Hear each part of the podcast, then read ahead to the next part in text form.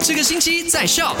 Hello Hello，你好，我是 Alina，来到了今天星期五啦，非常开心，终于等来了星期五。好了，也要跟你 recap 一下昨天的麦快很准，跟你聊到的三件你需要知道的事情。那第一件事情呢，是发生在米都鲁的，有一名男子和一个陌生的网友进行 video call 聊天，这样子，结果呢，被对方拍下了自己的照片。那个人呢，在移花接木 P 那个照片 P 成一个不雅的照片，然后对他进行勒索。那第二件事情是发生在 Kuching 的，有一名华裔男子在跟他的前女友分手以后，就跟他的前女友讨要两万令吉的分手费，如果不给的话呢，就威胁他说会撞他的车，会烧他的房子。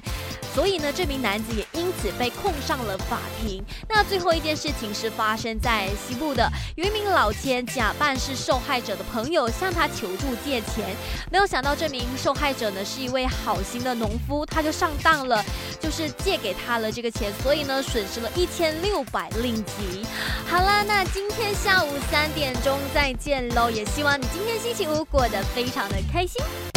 赶快到 Play Store 或者 App Store 下载 Shop S Y O K。